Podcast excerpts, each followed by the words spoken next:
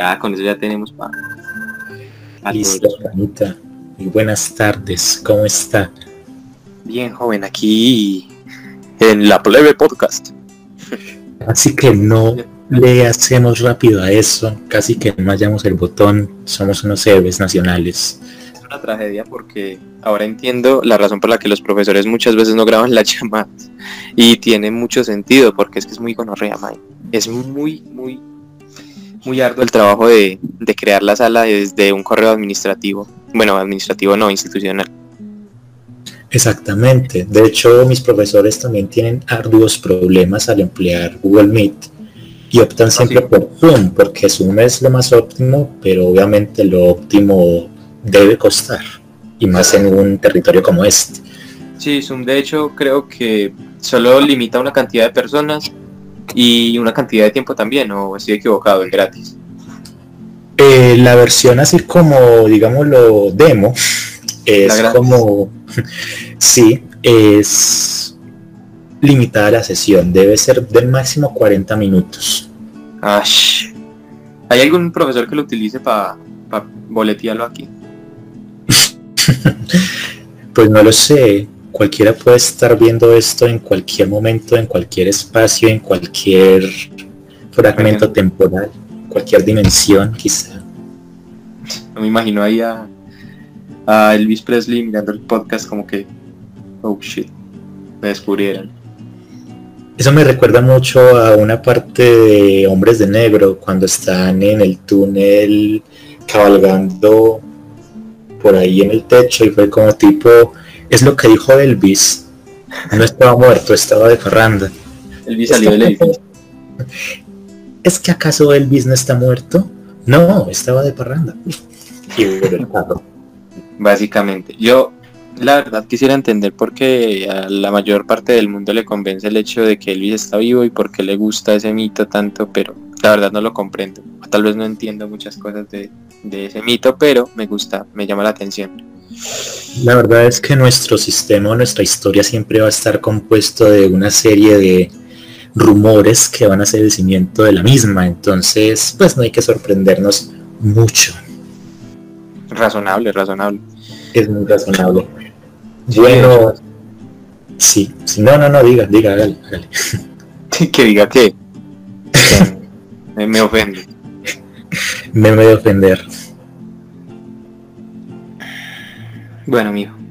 Entonces, ¿qué venimos? Bueno, Coméntelo. pues a ver, panita, de hecho hoy, hoy para todos los neandertales que aún se sienten conformes con escuchar por la radio mejor, por no emplear los modestos medios audiovisuales que nos ofrecen hoy en día, este episodio es algo diferente, es algo distinto porque lo más notorio es que nuestro compañero Jacobo pues no se encuentra con nosotros. Y segundo eh, hoy va a ser muy random pero va a ser un random que vale la pena no como los random que hacen los boleteadores del boletín de consumidor que como los que hace el presidente a las 6 de la tarde o los random que hace Ceballos a las 4 de la tarde los jueves pero es un random sin embargo un poquito comprometedor en algunos sentidos o me equivoco joven? La verdad es que no se equivoca para nada. Es muy comprometedor, aunque la ausencia que tenemos hoy, pues no haya sido, no haya sido para esa ausencia algo importante. Quizá. el joven de- debe estar estudiando supongo yo La verdad, la verdad es que sí. Él sí es comprometido para consigo mismo. sí es un es una especie de de inédito de de detrás de cámaras por decirlo así igual el tipo, sí. el tipo además que está ocupado no no es como que ya se fue del todo no solo un ratico solo mientras tanto Exactamente. Entonces nosotros nos aventuramos como dos buenos nenes mm, que tienen gran afición por lo curioso y nos aventuramos por nosotros mismos a eh, construir un episodio. después de estar casi 40 minutos tratando de grabar una, una reunión porque es más cuando creamos la, la, reunión, el primer problema que tuvimos fue no saber cómo grabar la reunión. Porque yo estaba en una plataforma diferente de donde está Joan, entonces es un poquito complicado empezar a grabar, pero, pero ya, todo se puede. Todo se puede Y por algo nuestra introducción dada a partir de la reflexión de por qué los docentes, pues ya los entendemos más que nunca, ya es algo que se entiende al pie de la letra, no, no tenemos nada que juzgarles. En fin, quisiese usted, joven Gerardo, justificar o darle una introducción a este random que vale la pena. No, yo nunca, yo, yo, yo soy muy malo haciendo introducciones. Me gusta más cerrar, me gusta más hacer las conclusiones generalmente de, de cualquier cosa, de, incluso del tema de los profesores en frente de plataformas como Meet. Pero, pues dadas las circunstancias, yo creo que podríamos tocar algunas, algunos temitas que nos surgen, que tal vez por esa razón empezamos a, plantearnos una, un nuevo capítulo de podcast, aunque fuese así a medias. Bueno, a medias no. Eh, sin uno de nosotros, pero bueno. Y es la situación que en este momento vive Chile, que pues hace dos días, tres días casi, pues sucedió, fue la gran noticia del plebiscito en contra de la constitución escrita por, por Augusto Pinochet. ¿Es Augusto Pinochet o me estoy equivocando? nunca creo, creo que es eh, Magno César que soluciona todo quemando, así como un Nerón pero sin la habilidad o la experticia del arte. Eso en la traducción es busca en Wikipedia el nombre. Para los que no, no comprenden.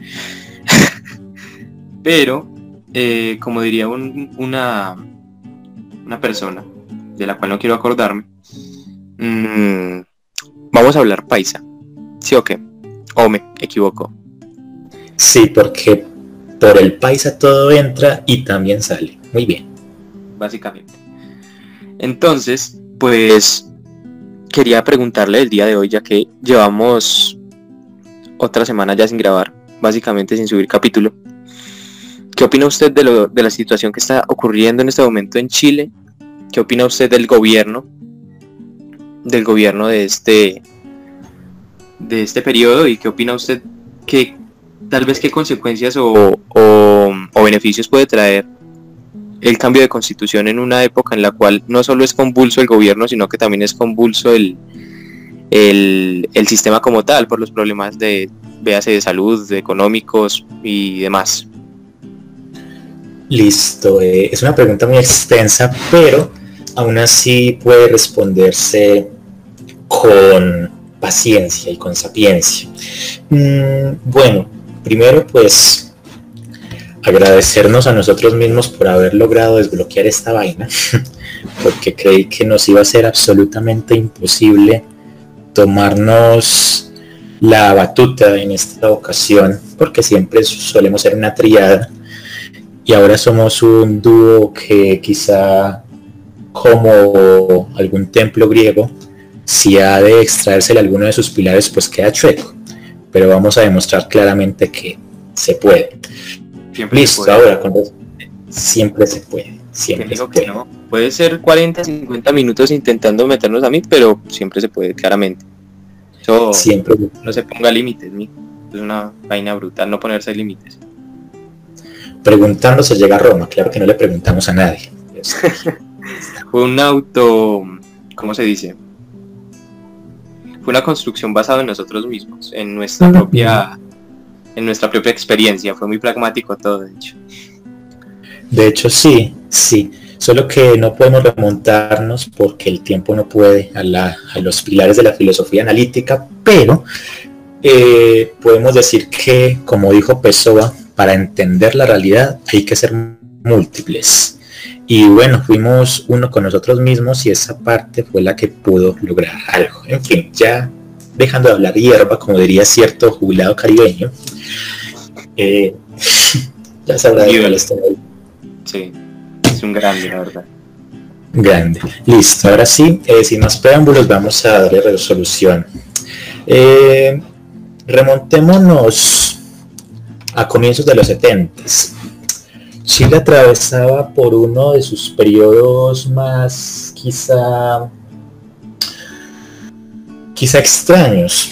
Chile fue un país, al igual que los del Cono Sur, que padeció de muchos conflictos, pero eh, semejante a la suerte de la Nueva Granada, tuvo la oportunidad, o más precisamente la suerte, de poder ser una nación independiente. En los años 70 se encontró... Recalquemos, recalque, pena le interrumpo, recalquemos eso de independiente, pero pues todas las naciones independientes del, del, del hemisferio sur de América sería chévere como hacer el, eh, resaltarlo el, el, independiente, hacer el ponerle un guioncito para que se separe una palabra de la otra. ¿O usted qué opina? Pienso que el guion sería un buen mediador y a su vez un buen un buen ente específico, porque no creo que, por lo menos en este lado, esto sea muy correspondido a la definición que por infortunio han de tener otras naciones en cuanto a este, cuanto a este concepto. No nos podemos apropiar del todo de él, pero es algo que pasa. Bueno, puedo continuar, qué pena la interrupción, pero me gusta resaltar lo dependiente que somos de, de tantos factores. No, claro, de hecho es bastante bastante revelador y bastante propicio porque pues uno de los pilares, uno de los principios pseudo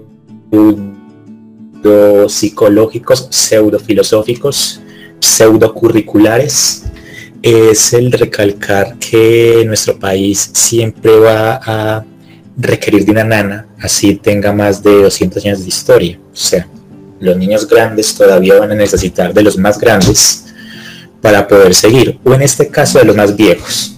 Al mejor es el gran... latinoamericano, ¿o qué? Exactamente, exactamente. Es, uno, es un auténtico síndrome de Peter Pan latinoamericano. Es algo extremadamente delicado en esa cuestión. Sí, bueno, ya. No, no, no le interrumpo más. Bien pueda. No mentira, sí. Lógico, le interrumpo en algún momento, pero pues es con amor. ¿no? Lógicamente, con amor a mí y para con el programa también, porque pues, lógicamente... Es que no estén escuchando un montón de comentarios sueltos, sino cosas que aporten. No, nada es dicho porque, porque sí. Exactamente. Bueno, ahora eh, siguiendo con la reflexión o con esta introducción o intento de reflexión, eh, en los años 70 se consolidaba uno de los uno de los mandatos quizá más legendarios en la historia idealista, pero en la historia pragmática no tanto por cuestiones que vamos a hablar más adelante.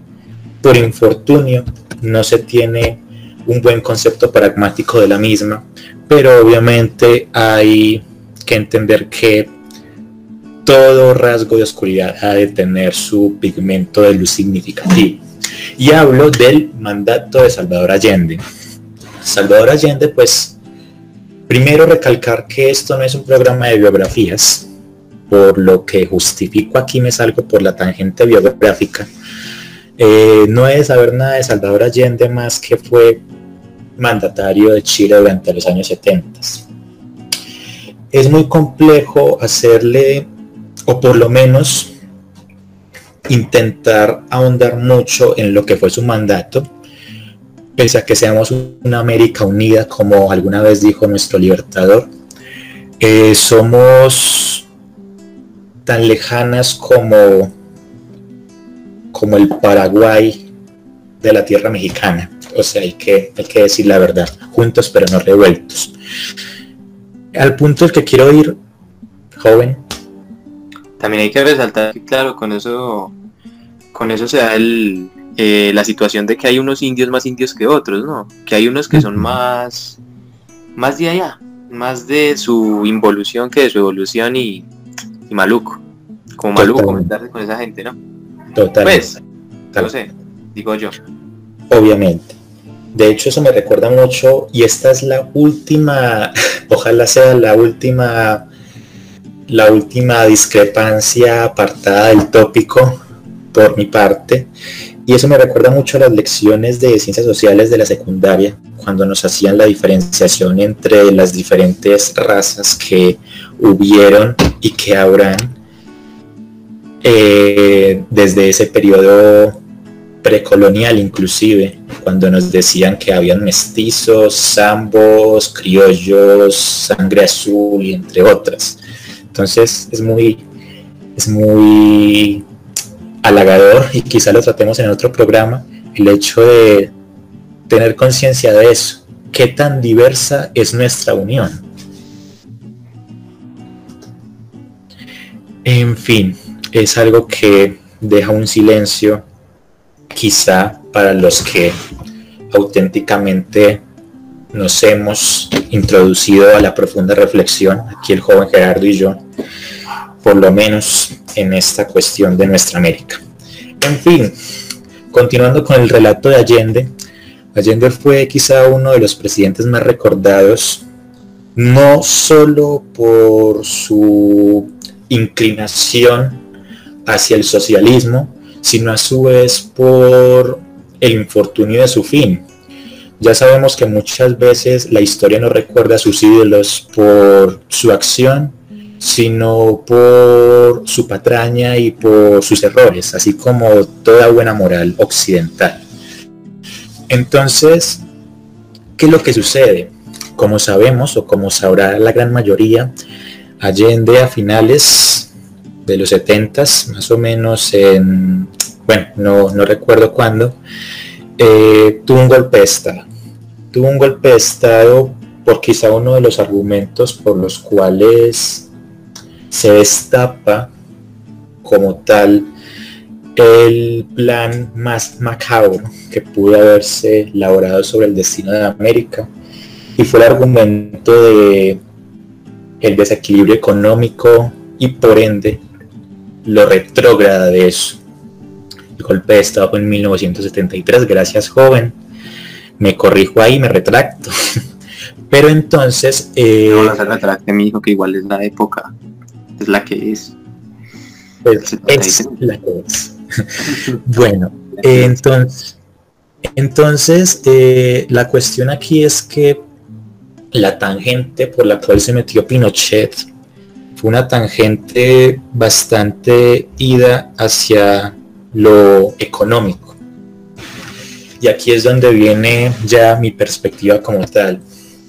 Si bien es sabido que Salvador Allende fue un icono y será un icono para aquellos que aún creen que la quizá la idea dada en el socialismo utópico es un hecho, es un hecho que puede salvar muchas veces la cordura de la civilización, también es un hecho de que durante ese tiempo Chile vivió un momento muy oscuro en cuanto a sus políticas de Estado.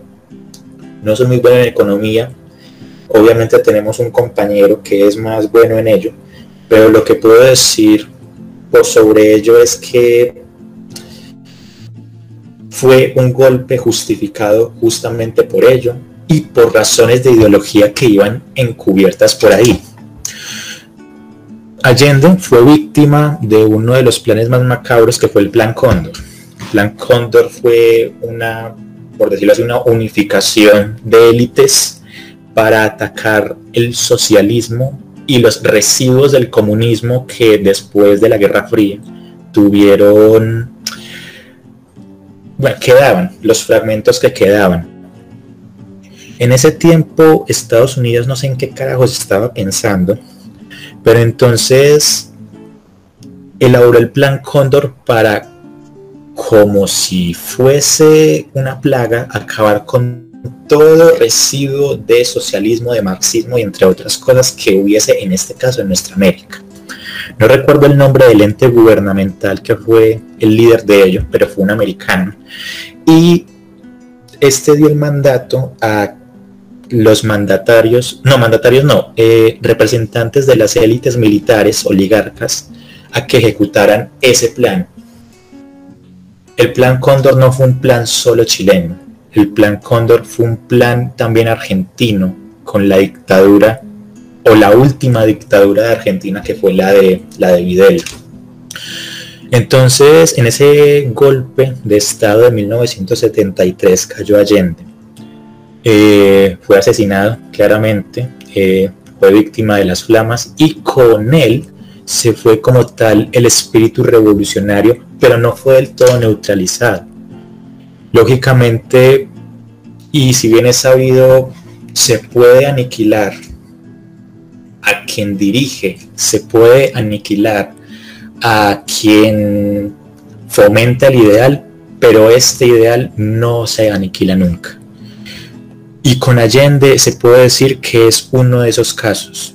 Murió quien promovía el ideal, quien promovía la idea de que los jóvenes debían tomar el destino de las naciones, el que promovía que la educación es la que puede salvar al mundo de esta, de esta asfixia, por decirlo así, contemporánea. Eh, pudo haber muerto él, pero como tal sus palabras y su discurso un año atrás o dos años atrás, no recuerdo, o ese mismo año, nunca van a morir, nunca van a morir.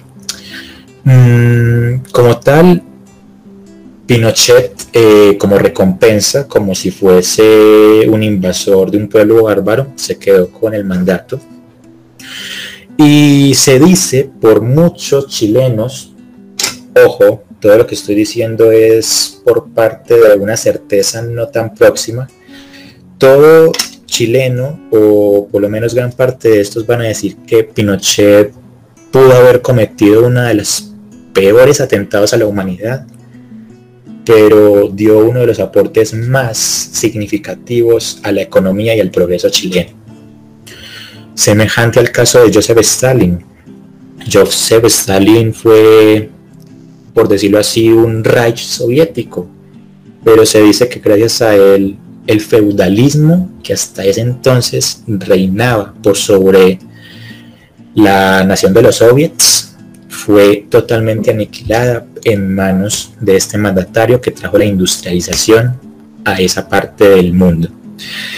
Ahora, vamos como tal a las consolidaciones de Pinochet. Pinochet, pues obviamente, al ser mandatario, hizo cambios desgarrafales a lo que fue la nación.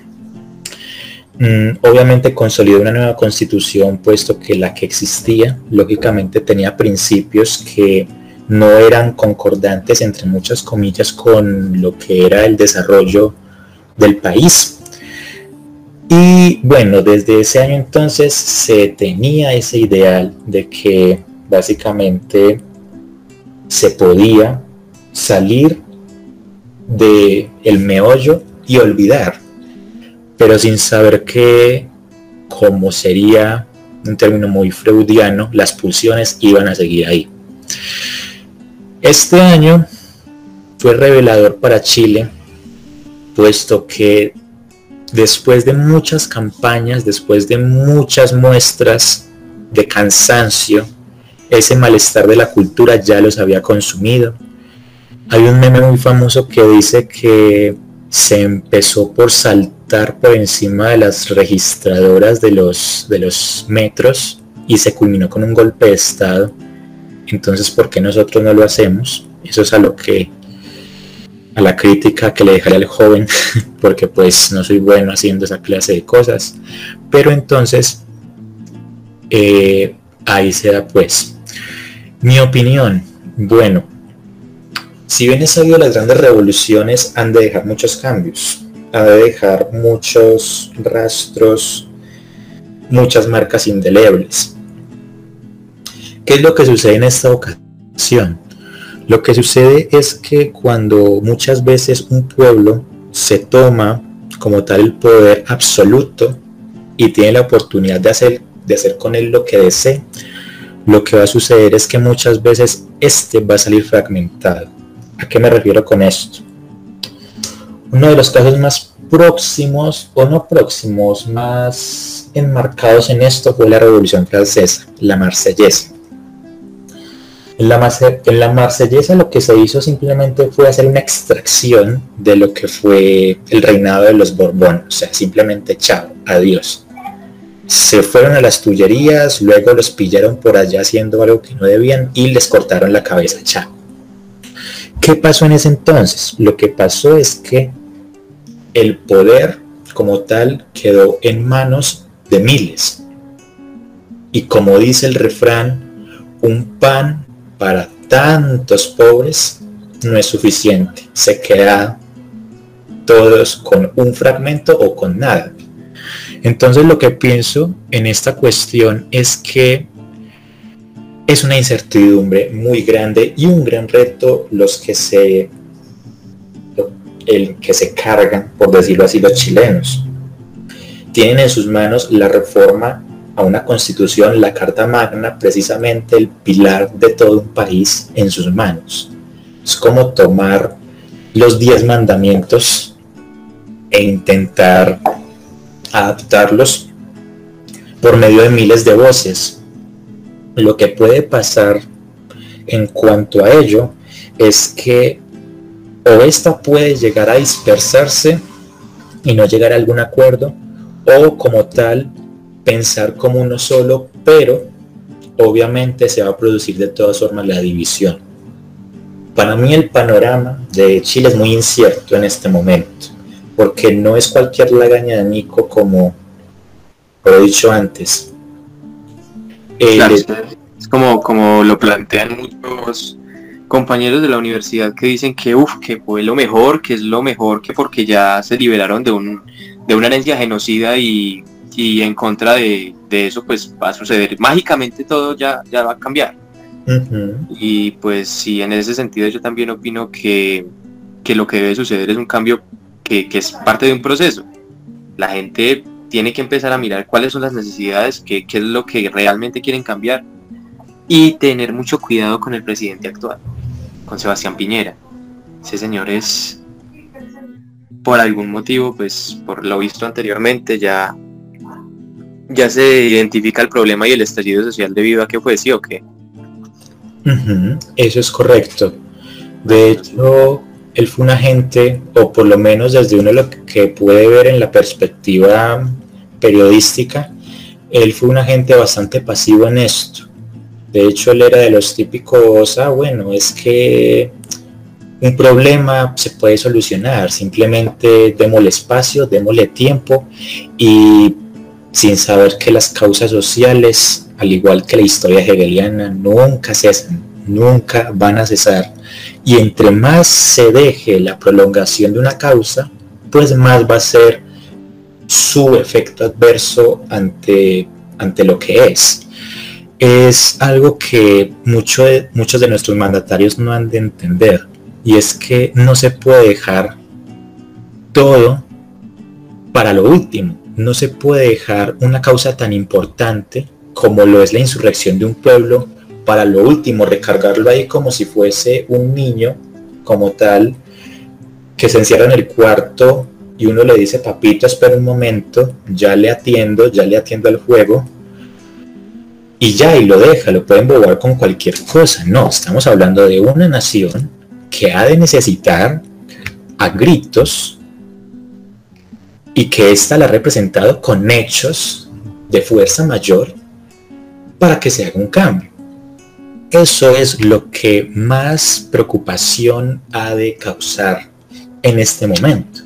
Y es como tal la cólera reprimida que es una cólera histórica como tal, que se ha venido gestando y que cuando ya llegó a su punto en donde ya podía esparcirse como si fuese un Big Bang, ya se da entonces la gran disputa por hacer un orden que posiblemente pueda estallar en algo más grande. O sea, es algo muy increíble porque desde hace mucho, mucho tiempo no se ha una constituyente, por lo menos en este lado del, en este lado del charco. Nuestra constituyente fue en el 91 y vea que pese a que supuestamente se iba a cambiar mucho del tradicionalismo y del conservatismo que se veía en la constitución del 86, aún así se puede ver que el orden, por lo menos capital de todo esto, sigue siendo el mismo, pero obviamente con un matiz quizá más llevado a otras cosas. Más llevado. Un matiz más llevado. Sí, exactamente. Entonces, es preocupante cuando uno se pone a ver en los noticieros que, inclusive como usted decía en las redes sociales, que un joven diga, wow, qué chimba, se ganó la pelea, ya Chile es libre. Pero, ¿será que la libertad puede ser en sí misma? ¿No será más bien que la libertad es quizá una de las responsabilidades más grandes que pueda tener una raza, una sociedad, un grupo humano o inclusive un individuo para consigo mismo. Ese es el error y este es otro tema al que quisiese llegar y es el error de las juventudes al apelar o al asentir a al iconoclasismo como tal es por ejemplo cuando usted habla con un joven universitario acerca del marxismo, por ejemplo. Entonces usted le dice, ¿usted qué opina del marxismo? Del marxismo? Y él va a tener posiblemente dos opiniones. Una, el marxismo es uno de los ideales más chimbas que puede existir en el universo y que con esto se puede constituir la formación de un estado utópico en donde los corruptos no tengan nada que ver y terminen donde deben terminar. O dos, el marxismo es una de las mierdas más grandes de todo el planeta y esto puede hacer que mm, todo esto se vaya al carajo porque quien piense de forma marxista es alguien que está destinado a suprimir, a matar la libertad y entre otras cosas. Opiniones totalmente distantes, pero vea que ninguna ha de mantener un sustento o por lo menos así una contextualización adecuada, o sea, es algo muy loco. La idea económica como tal, la diferenciación de Adam Smith y Nikitin, por ejemplo. Yo creo que en el sentido de lo que le está pasando a Chile o de lo que le pasó a Chile en los 70s, voy a retomar desde el plan Cóndor. Bueno, de lo que tengo entendido en cuanto al plan Cóndor, se sabe que, que pues se saben cosas como que el presidente era Richard Nixon pero este señor, Richard Nixon, fue, fue un impulsador. El tipo hizo todo muy bien porque él sabía que en Chile, en Chile, en Chile pues estaba, estaban sometiéndose al, socialismo, estaban sometiéndose, los estaban sometiendo, porque obviamente el pueblo nunca va a tener conciencia a menos la que tienen los grandes imperios. Mm, entonces no fue Richard Nixon como tal el que dio la orden y el que dijo, no, el plan Cóndor es una vaina loquísima, sino que fue el secretario, el secretario de Estados Unidos, el secretario de, la presidencia de Richard Nixon, el que sí dio la orden, que fue Henry Kissinger, creo que se llama. Estoy buscando el nombre bien. Henry Kissinger, sí. Entonces, ¿qué es lo que pasa? Que como tal el plan Cóndor no tuvo solo intereses políticos, solamente intereses sociales, sino el interés más grande fue el económico. Y yo creo que eso se nota mucho en el actual Chile que es uno de los países latinoamericanos más eh, abundantes en, multinacionales y en empresas, en empresas grandes, en empresas de otros países sobre todo. Y tal vez ese es el mismo interés que tenía Argentina y Brasil sobre Chile en ese entonces. Por esa misma razón son los tres países eh, más desarrollados de Latinoamérica, por así decirlo. Desarrollado entre comillas. Sin embargo, Estados Unidos, usted sabe, y bueno, yo sé que esto es una herencia que se tiene desde tiempos inmemorables, desde incluso antes de la llegada de Colón, de que nosotros somos una tierra baldía donde crecen las cosas más puras, pero no tenemos como, como esa maldición de que nosotros no somos los que la, las consumimos o las explotamos, porque no podemos. En un libro que leía en, de hecho, el, libro de Carlos Rangel, del buen salvaje al buen revolucionario, había una parte donde decía que al parecer los latinoamericanos o la región América, bueno, sí, América del Norte, Central y, Sur completamente tenían una maldición. que consistía en que los que más tenían al principio estaban destinados a ser pobres y los que más pobreza tenían al principio eran los destinados a ser ricos. Mm, y de hecho eso está sustentado en varios libros de economía estadounidense, cosa que pues es una vaina brutal porque si usted lo piensa así, si el Banco Mundial lo piensa así, estamos sometidos a la decisión de ellos. Siempre, ideológicamente estamos sometidos a esa idea económica. Obviamente el golpe de Estado, como usted lo dijo, pues fue, fue la coartada perfecta para decirle al pueblo que estaban en la ruina, que estaban llevados. Y lógicamente Pinochet lo que hizo fue llegar con un gobierno que proponía ampliar las fronteras, traer multinacionales, traer empresas estadounidenses, porque como lógicamente sabrá después de la Guerra Fría, ningún país con ideales comunistas, socialistas, llámense como quiera, mm, quería tener nexos con, con países como Estados Unidos, país capitalista acérrimamente, si es que la palabra se dice así. Entonces, pues tenían más que todo intereses económicos sobre esas tierras. Mm, yo no soy el máster en economía, sin embargo, pues he estudiado algo de economía. Y me parece que más que todos los intereses extractivistas de Estados Unidos sobre Chile eran más brutales que los de que el interés político mismo sobre el, sobre el terreno suramericano. Véase por ejemplo ahora el caso de Venezuela. No le han dado más bomba porque obviamente el COVID es más importante. Pero cuando estaba dando bomba, cuando estaba en furor, bueno, la, incompetencia de, Nicolás Maduro es otra situación, es una situación muy aparte porque yo con ese tipo de, de, personajes no me meto. Ustedes saben que, aquí no se puede uno meter con personajes de ninguna índole ni ninguna ningún ningún partido político ni ideal porque es, es feo. Luego terminamos con las botas en la cabeza y maluco. Pero, pero sí hay que resaltar que los países latinoamericanos son muy ricos en materia prima. Y ustedes saben que los países de primer mundo son muy ricos en la industria. Y que depende, o sea, de cierta manera, si ustedes lo piensan, lo único que es necesario para que la industria funcione es materia prima. Porque incluso la mano de obra ya no, ya no está siendo necesaria. Ya todo es de cierta manera más industrialmente hablando, es más avanzado todo se hace mediante líneas de producción automáticas, incluso la comida. Si ustedes se ponen a ver esos videos donde muestran cómo hacen las salchichas, todo está automatizado y simplemente son todas otras personas manejando una maquinaria gigante. Entonces, la mayoría de países utilizan ese mito sobre, sobre los latinoamericanos de que, de que nosotros estamos llamados al progreso, de que tenemos que invertir más para ganar más. Pero mientras nos dicen eso, nos están sacando el triple y el doble por detrás de la mesa. Véase los tratados de libre comercio, por ejemplo, en Colombia. En fin, yo creo que más allá de eso, más allá de los intereses ideológicos sobre Latinoamérica, se daban también unos intereses muy oscuros por parte de los políticos, los políticos de la época, los políticos neoliberales, los políticos interesados en, en, hacer alarde de la economía en, en alza de un país que estaba en ruinas para favorecer su imagen política.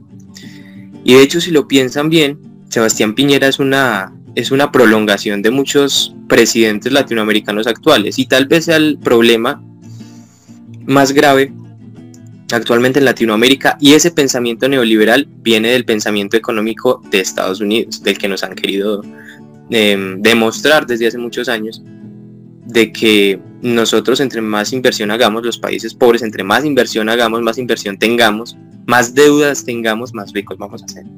Y realmente, y realmente no siempre va a ser así. Todo depende de, pues actualmente todo depende de las potencias mundiales, del Banco Mundial, de, los, de las organizaciones que, que manejan todo el tema del dinero. En todo caso, eh, cuando leía el libro del mito del buen salvaje al buen revolucionario, bueno, no es el mito del buen salvaje, el mito del buen salvaje es, es el mito que, que, que pues inventó Russo para explicar eso de lo de la sociedad, sí, la vuelta de que, de que es bueno por la naturaleza y la sociedad lo corrompe, bueno, en fin, de eso nos podrá hablar Joan en la prolongación de mi discurso pseudoeconómico.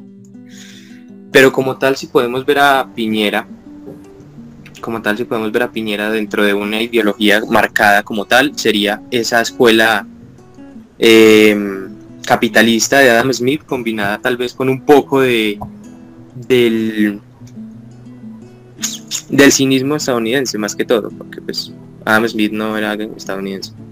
Así que básicamente si ustedes se pueden analizar a Sebastián Piñera como presidente actual, es el causante de que en este momento haya una constituyente en Latinoamérica, que haya un cambio ideológico en una constitución tan perversa como fue la de Pinochet, y que hasta este momento tal vez pueda darse un cambio, no sabemos si a favor o en contra, como lo dijimos anteriormente, porque todo es un proceso y todo es parte de, un, de, un cambio.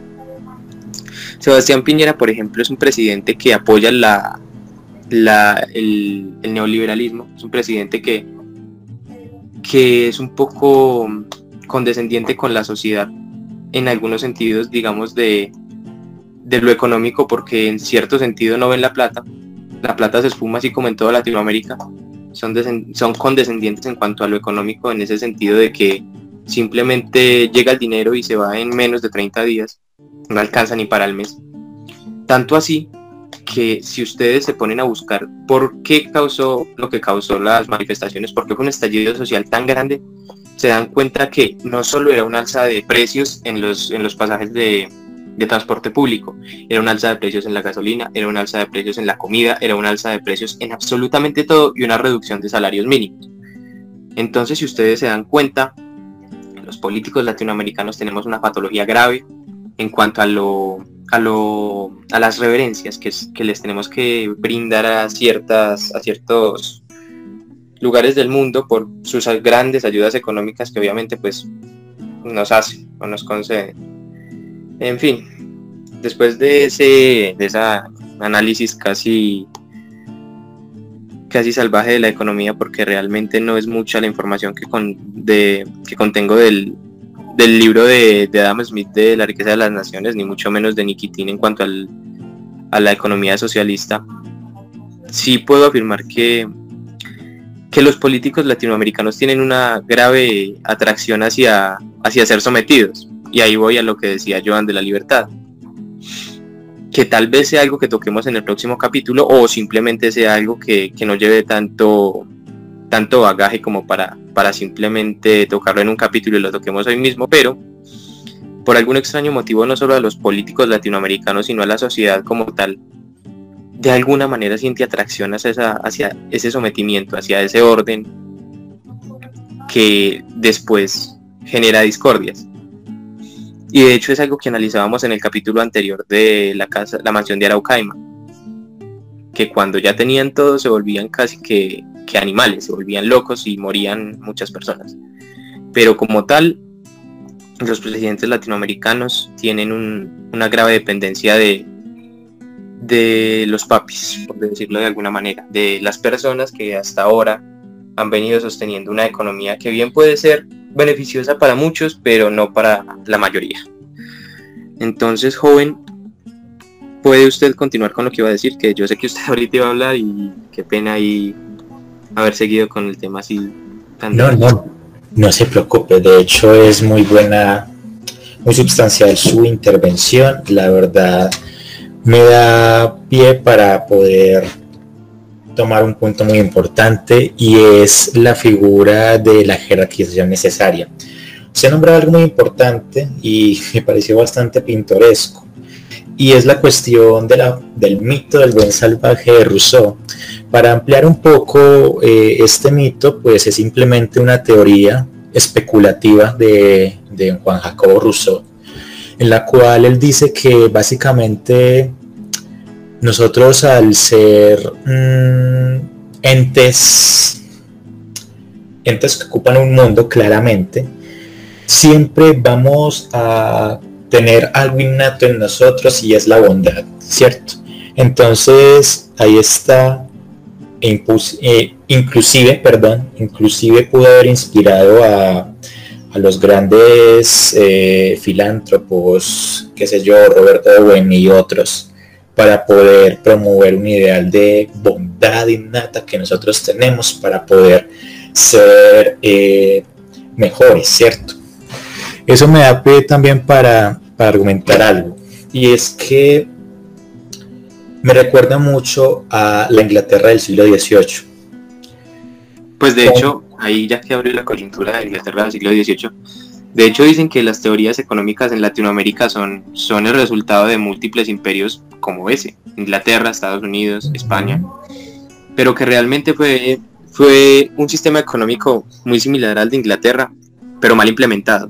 Mal implementado porque usted sabe que una constitución no se puede llevar a otro país porque pues primero hay que conocer la cultura. Como la, como la constitución de, de los Estados Unidos de Colombia. No sé si usted se sabe esa historia, de que aquí una vez estuvo, creo que era Víctor Hugo, Víctor Hugo, si mal no estoy. Voy a, voy a confirmarlo porque nunca sabes, pues salgo yo con las raras y me, terminan criticando. Víctor Hugo, el de... Eso puede ser despampanante. Señora. no puede ser tan despampanante como la estadía de Neruda en el Mirador de Chipre. Ah, obviamente. Bueno, lo que sucede que es que cuando estaba, bueno, durante ese periodo, no me acuerdo, pero bueno, un escritor estuvo aquí en Colombia cuando estábamos en ese trayecto de la constitución de los Estados Unidos de Colombia.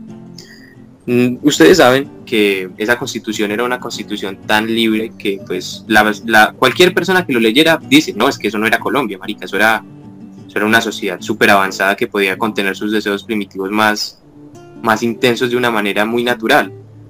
Pero pues el, el tipo decía que, que cómo podíamos vivir así como sociedad, que porque él, él creía que era una sociedad perfecta, que, era una sociedad utópica para que ese, ese contenido constitucional fuese así.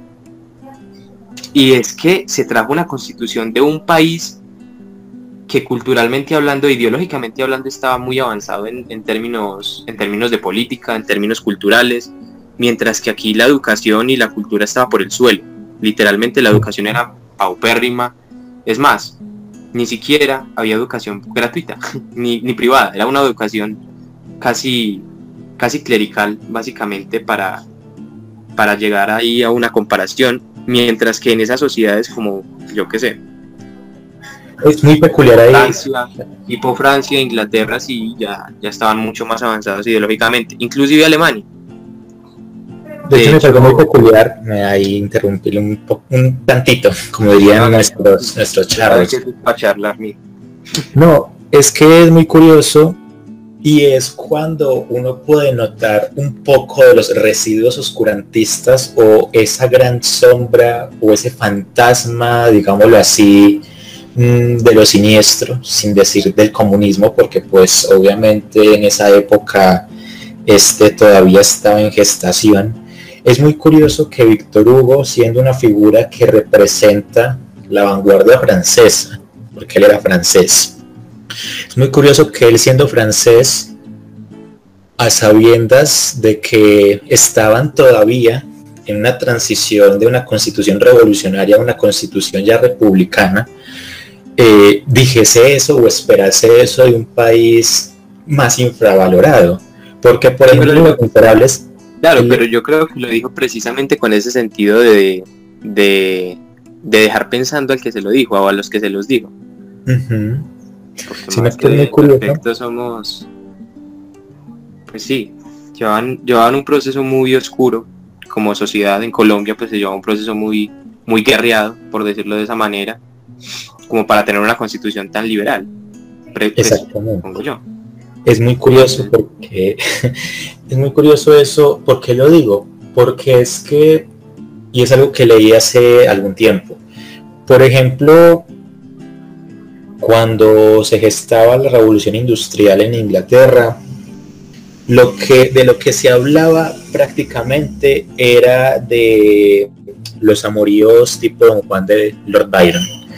Y cuando Víctor Hugo representa porque Víctor Hugo representa un ideal victoriano en decadencia, un ideal victoriano que Balzac expuso en un compendio de más de 90 obras, que literalmente con eso dejó expuesto a toda la decadencia de la élite francesa.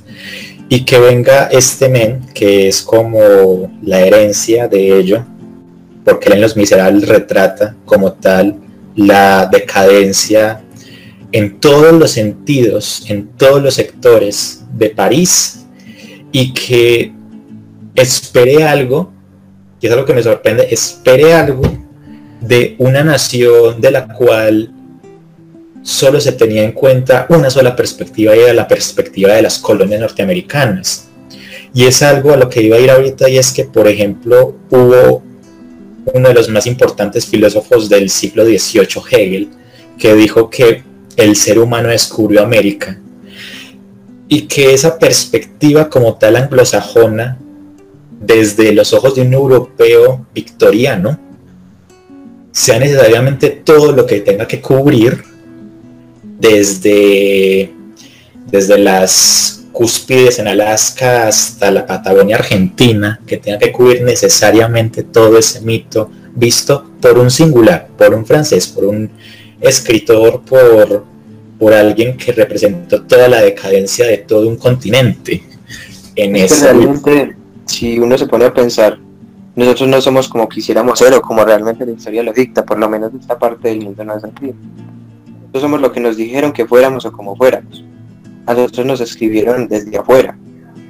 Nosotros casi no tenemos escritos desde adentro hacia afuera, como la cultura mm. europea, por ejemplo, que ya tiene una, una psique, una cultura ya establecida, que tiene unas, unos avances brutales, y nosotros como cultura aún no podemos reconocer si somos indios, mestizos, negros, blancos, amarillos, si somos europeos, si somos franceses, si somos españoles. Entonces es esa disputa continua de que nosotros ni siquiera entendemos de dónde venimos ni quiénes somos. No sabemos ni siquiera lo más mínimo de nuestra cultura. Es más, de hecho en el colegio hay algo que me recuerda también al colegio de esta conversación.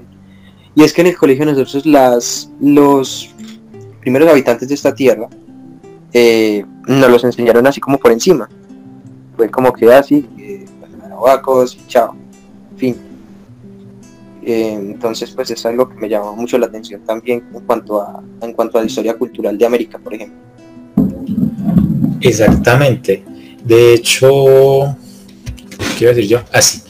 De hecho, es muy curioso también cómo muchas culturas encubren como tal la mala fama, a sabiendas de que, por ejemplo, mm, el gran imperio romano fue algo que fue una fama muy encubierta, muy falsa, porque en un momento a otro llegaron los germanos y tras, chao, se va, adiós.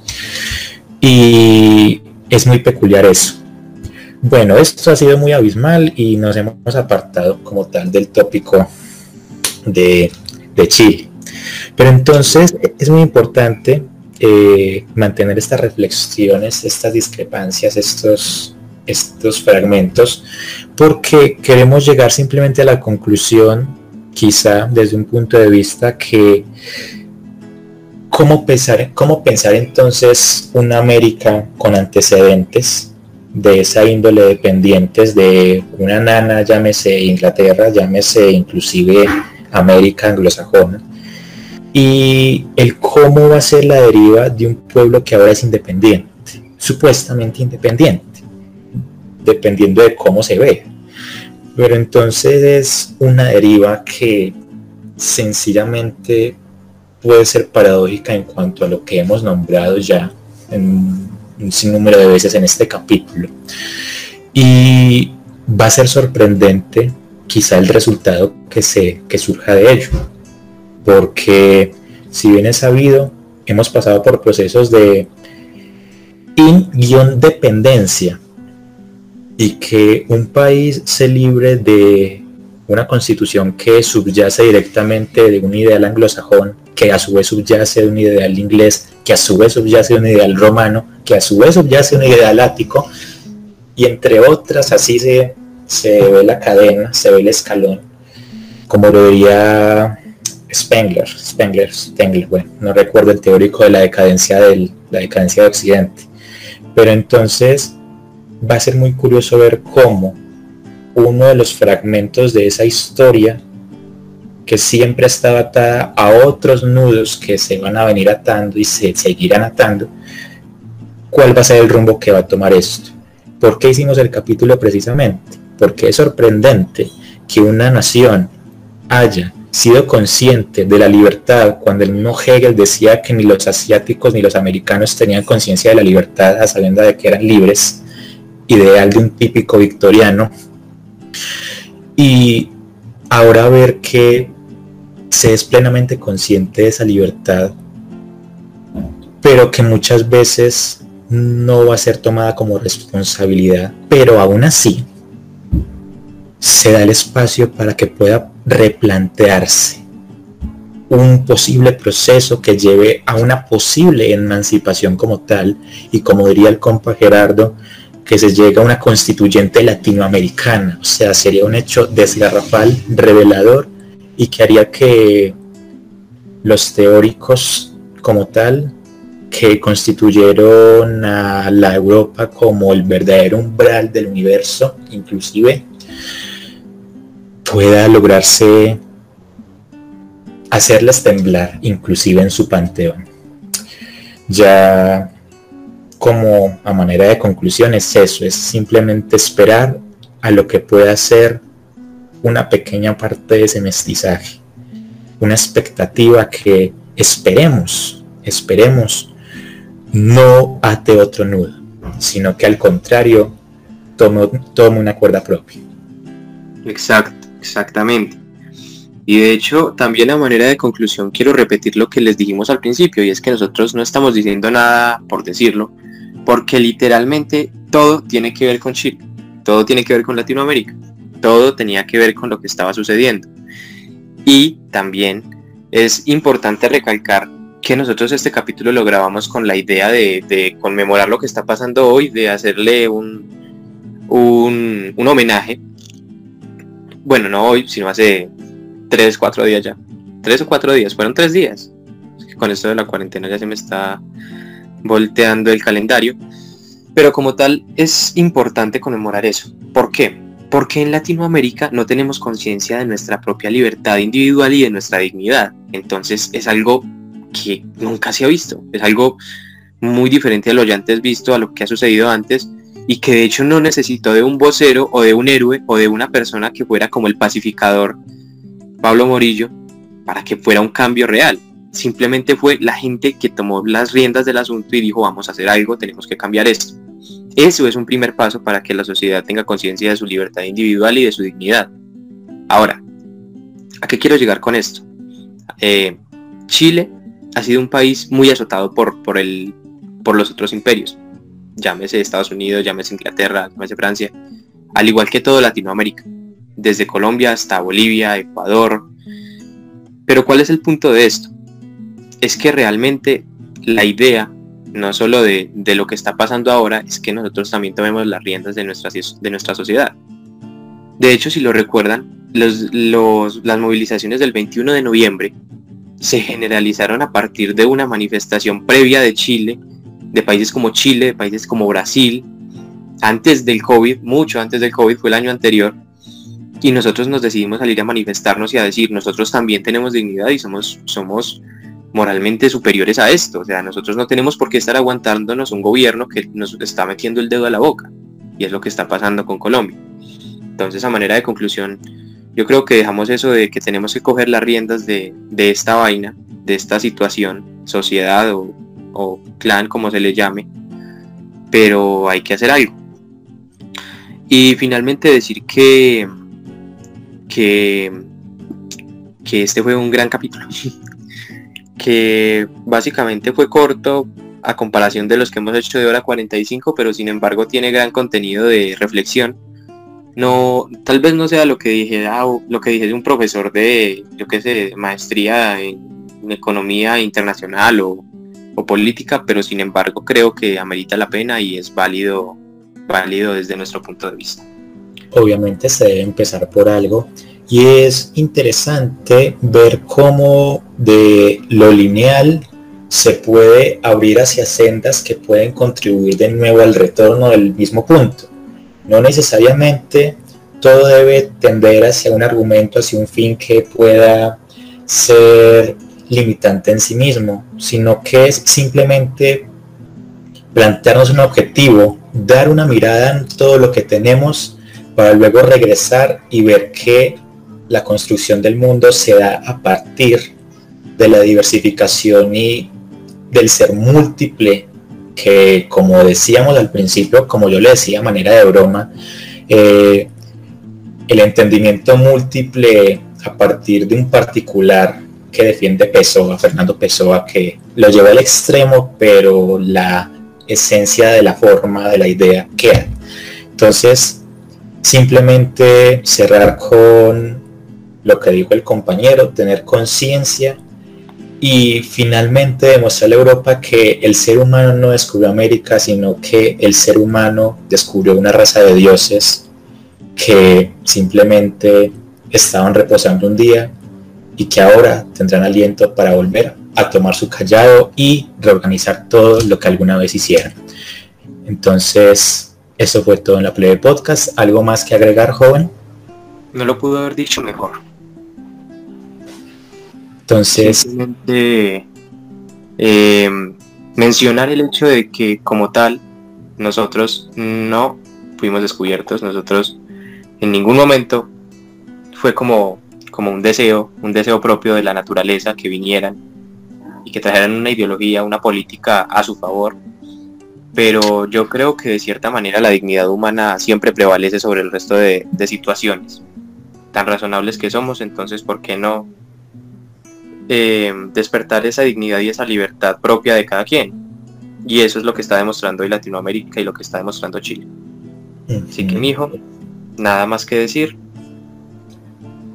Listo. Eh, entonces es simplemente dejar atrás este encubrimiento de América, como diría Enrique Dussel, y a su vez, con esto y un bizcocho, hasta la próxima edición.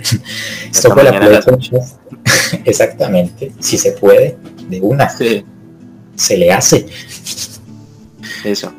Listo, esto fue la pelea, la de podcast. Hasta la próxima.